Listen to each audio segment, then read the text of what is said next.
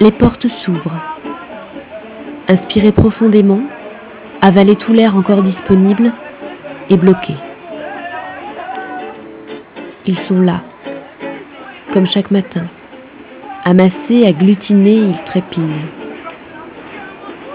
Dans le meilleur des cas, vous êtes sorti de la rame dans les premiers. Vous voilà alors presque sauvé. Mais malheur à vous si vous n'avez pas saisi l'urgence à l'approche de la station. La horde n'en laisse jamais passer plus de quelques-uns avant de resserrer ses rangs. À présent, il faut lutter contre le courant, pousser, presser les corps, dégager le passage des sacs et autres accessoires plus ou moins contendants. On mesurera l'intensité de la bataille au nombre de bleus sur les bras, les cuisses, au col enfilé, aux orteils écrasés. Faire quelques pas.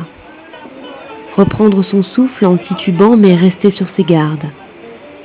La deuxième vague arrive, celle des sprinteurs affolés qui s'engouffrent dans le couloir. La sonnerie retentit, mais rien ne pourra les arrêter. Ils doivent coûte que coûte monter dans ce métro.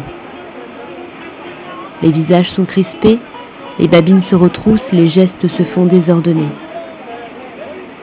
Les portes vont se refermer, c'est imminent.